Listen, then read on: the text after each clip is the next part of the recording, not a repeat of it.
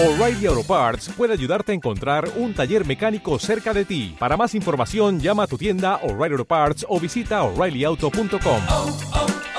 O'Reilly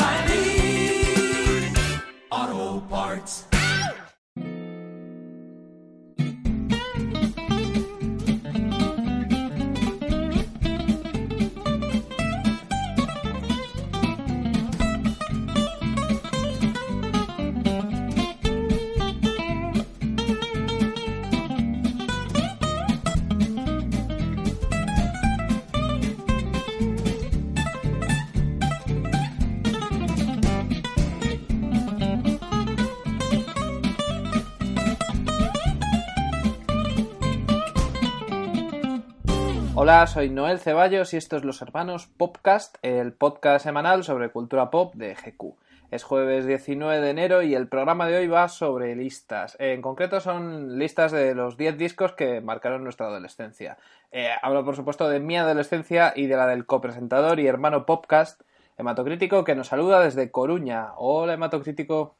Hola Noel, eh, adolescencias separadas en el espacio, porque la tuya transcurría por, por Madrid, ¿no? Parte en Roma también. Sí, eh, bueno, sobre todo en Roma. Las canciones que traigo sobre todo son de esa etapa. La, la gente que opina que Noel Ceballos es un pedante estirado, eh, les gustará saber que pasó la, su adolescencia en Roma. Sí, sí. Bueno, Mato, eh, tengo entendido que esta lista de los 10 discos que cambiaron o que marcaron tu adolescencia es un meme de Facebook, ¿no? Sí, es un. Bueno, yo lo he visto aparecer en, en muchas cuentas de Facebook, americanas, españolas, ¿no? Gente que de, de la nada listaban eh, sus 10 discos que le habían marcado en su adolescencia. Porque aquí quiero destacar algo importante, ¿no? Tampoco se trata de cuáles han sido tus discos preferidos de la adolescencia, porque muchos de esos discos ahora no los escucharías quizá ni, ni con las orejas de otro, ¿no? Bueno, pues mira, ya que has sugerido que has sido tú el que ha sugerido que hagamos esto en las ondas, ¿por qué no empiezas tú a abrirnos tu maldito corazón adolescente? Mi maldito corazón adolescente. eh, bueno, mi, corazón adolescente venía de, de mi corazón infantil. Yo de niño era un, era un flipado de los Beatles, ¿no? Toda mi, mi obsesión era escuchar discos de los Beatles. De hecho, soy tan, tan repugnantemente repelente que le pedí a los Reyes Magos la discografía de los Beatles cuando tenía 10 o 11 años. Entera. Y, y me trajeron, sí, la pedí entera, ¿no? Me trajeron como cuatro o cinco discos que escuchaba una y otra vez. Y cuando tenía 15 años, como si esto fuera Estados Unidos, encontré un trabajo en, en un local de conciertos coruñés que se llama el Coliseum, vendiendo Coca-Colas y cervezas con 15 años. Y empleé ese dinero para eh, comprarme los discos de los Beatles en solitario. Y, O sea, y tú, entonces me estás diciendo que tus 15 años los dirigió Cameron Crowe. Sí, mis 15 años los dirigió Cameron Crowe y La Coruña era parte de Alabama. Era parte de Alabama. Y, y bueno, tengo que empezar eh, por ahí. En mi adolescencia, digamos, que ya había superado los discos de los Beatles, que los había escuchado una y otra vez, pero los discos de Paul McCartney en solitario, en concreto el Off the Ground, que salió en el 93, que me parece un disco ahora mismo horrible, es que lo en es. su momento es- escuché Hope of Deliverance ¿no? y me parecía como que, que habían vuelto los Beatles. ¿no? Este era- tenía un recopilatorio de, de George Harrison, eh, que era de la época mala, además de George Harrison, todo después de All Things Must Pass, que también me encantaba.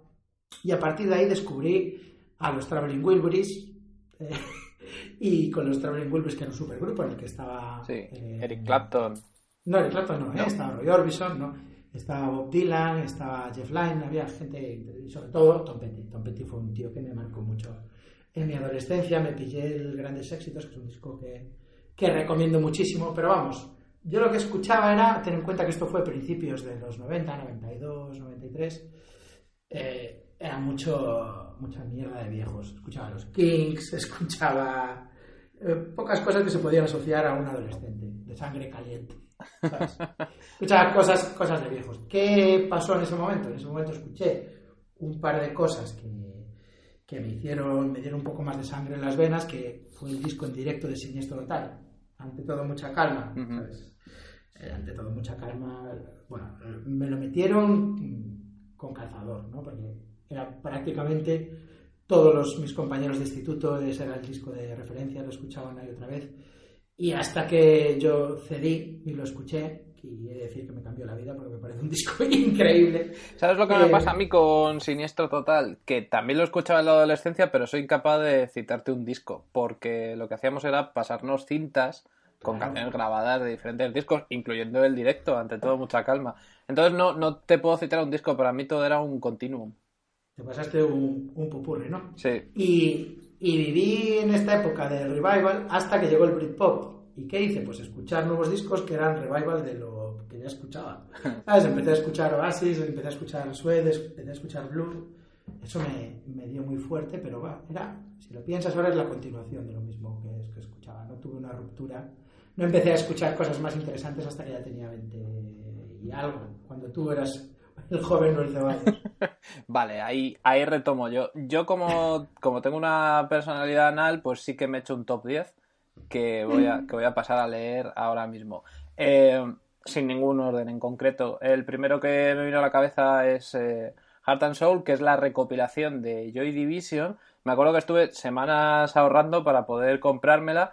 Y bueno, me pasa como lo que te decía con Sinistro Total, que ahí venían todos los discos, todas las grabaciones que, que hizo Joy Division. Entonces, ahora escucho canciones y no sé exactamente a qué disco pertenecen, porque para mí era, era un todo.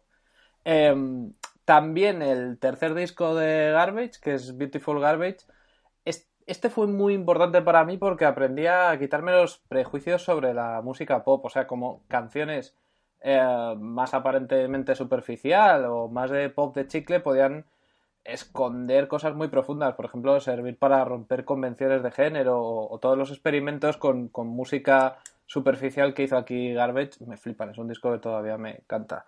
Luego está el, de, el autotitulado de Blur, que me lo compré por Beatlebum exclusivamente. Me compraba muchos discos por el single en esa época. Era lo que había, ¿eh? Sí, era lo que había. Y bueno, a día, a día de hoy yo creo que este es el disco que más me gusta de Blur, porque es el más Graham Coxon de todos y siempre es el que más me gustó. Pues igual a mí también, ¿eh? fíjate lo que te digo. No tengo eh, muchas ganas nunca de escuchar Blur. Es un grupo del que me, me cansé bastante, no sé por qué. Pero ese disco sí, de vez en cuando le, le pregunté. De ese y el, y el Out of Time. El Out Sí. of Time, ese disco me encanta. Sí, eh, el que no estaba Graham Coxon, ¿no? Precisamente. Ese, Vale. exactamente. Vale, vale, te entiendo. Bueno, eh, después uno que seguro que te va a gustar, que es White Stripes, el White Blood Cells. eh. Adivina por qué me lo compré. Después de ver el vídeo.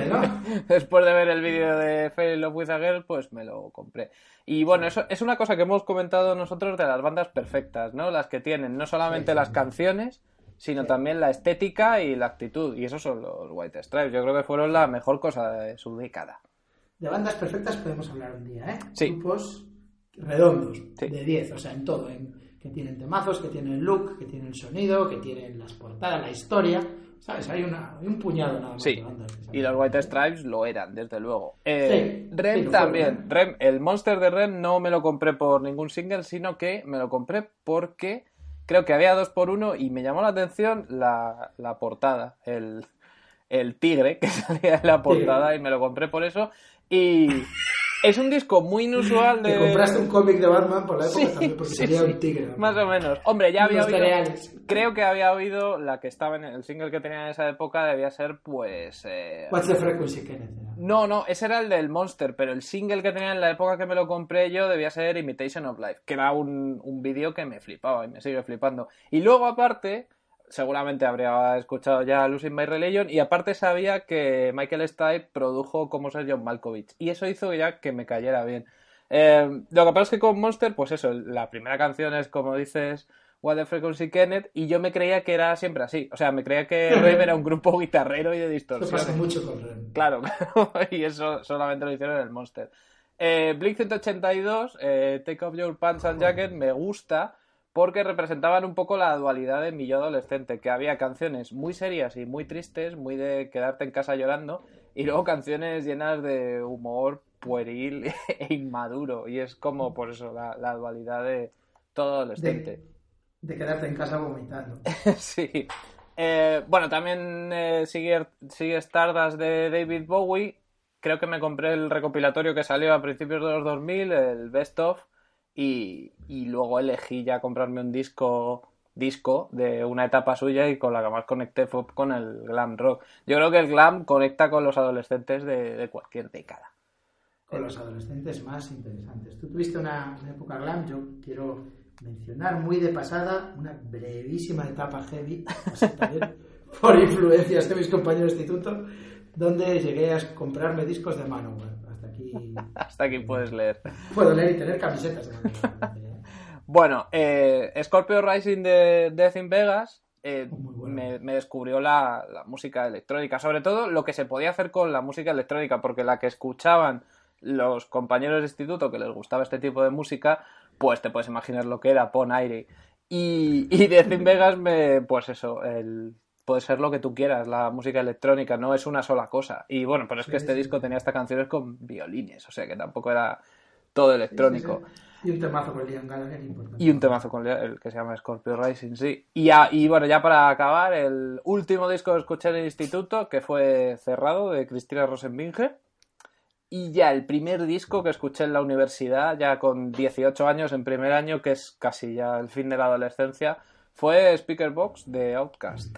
Toma ya. Y, y esto, pues lo que hizo Death in Vegas con la música electrónica, me lo hizo Outkast con el hip hop, ¿no? Pues me enseñó que el hip hop podía ser, podía hacer cosas que yo pensaba que no podía hacer. Y Hey Ya igual es canción mí, favorita. Lo, lo que me maravilla de todo lo que dices es que todo esto, lo, cuando tú estabas con- disfrutando de estos discos con 17 años, yo ya tenía 27 y ya estaba trabajando en las esclavas. ¿no?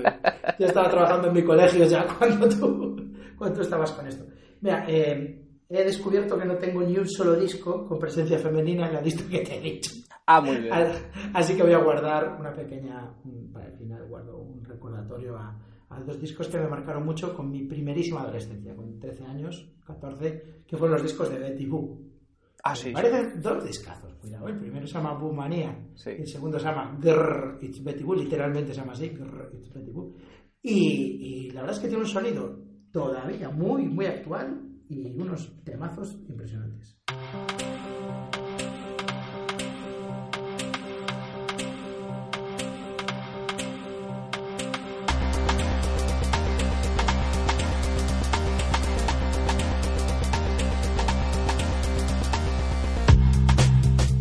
Pues estos son nuestros 20 y más. Yo creo que al final han sido como 22 eh, discos que escuchábamos con la cara llena de acné, pero queremos saber los tuyos. Y la manera adecuada de hacerlo es a través de nuestra nueva página de Facebook, flamante página de Facebook de los hermanos Podcast, que podéis encontrarnos allí y podéis contarnos los discos que marcaron vuestra adolescencia. La idea de esto es que tengamos un diálogo por Facebook, que no seamos solamente nosotros dos.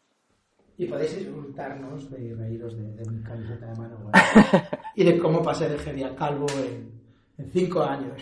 Bueno, está bien, Heavy. Estas han sido nuestras recomendaciones adolescentes, recomendaciones desde el pasado, pero ahora vamos a recomendar cosas adultas que han cambiado nuestra vida hoy, a día de hoy, en 2016. Esta semana.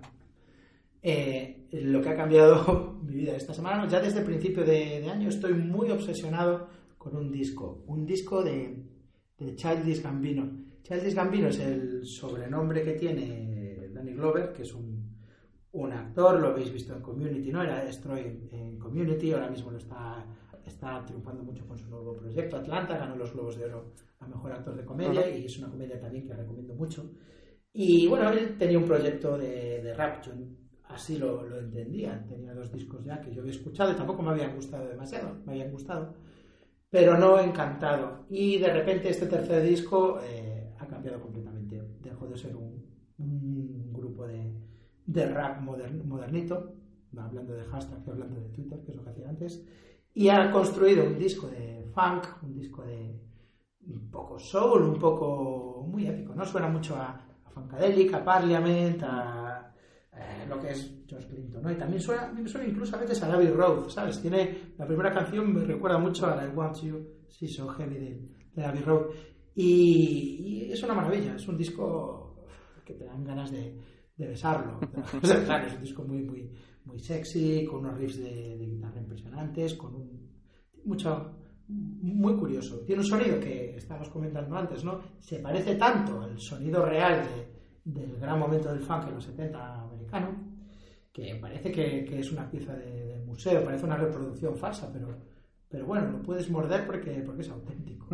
Sí, hace una cosa que, que está muy bien, que es estar ser una parodia hecha con tanto amor que al final resulta un homenaje. Y eso es algo muy difícil, que yo creo que le sale a la trilogía del corneto, de Edgar Wright y de Simon Pegg y a muy poca gente más. Y al futuro Lando Carlisi. Y al futuro, sí. Bueno, esto es Awaken My Love de Childish Gambino y mi recomendación es una página web también relacionada con la música, es radio.com, pero radio va con cinco letras O. Es radio.com. Y bueno, es un experimento que no sé exactamente de dónde sale, pero tienes un mapa mundi, puedes pinchar en cualquier país y luego debajo tienes décadas, de 1900 a los 2000. Y lo que hace es eh, reproducirte cómo era una emisora de radio popular en esa época. Si tú quieres saber qué se escuchaba en España en la década de los 30, pues pinchas en España, le das a 1930 y luego tienes eh, tres tipos diferentes de canciones, lentas, rápidas y raras. Si le das a las raras, pues es como melodías pizarras eh, todo el día. Te lo puedes poner para trabajar y, y estás ahí escuchando. O si no, también si quieres saber lo que se escuchaba en Zimbabue en los 60, pues también puedes. Gracias a radio con 3oes.com. Jolín, si quieres escuchar la música extraña de España de los años 20, vas a ser el tío más popular de la oficina, ¿eh? sí, ponlo en voz alta. O sea, no, no te pongas los cascos. Tú, tú en los altavoces. Y cuando venga el jefe diciendo, haber recibido ya el memo, espera un momento que está, estoy con una cara de Valderrama. Bueno, esto ha sido Los Hermanos Podcast, episodio 2. Nuestra productora, ingeniera de sonido y autora de las canciones es Nus Cuevas. La podéis encontrar en arroba nuscuevas en Twitter o en nuscuevas.com. Nosotros somos Noel Ceballos y Hematocrítico. Hasta la semana que viene. Nos podéis encontrar por todas partes. Hasta la semana que viene. Adiós.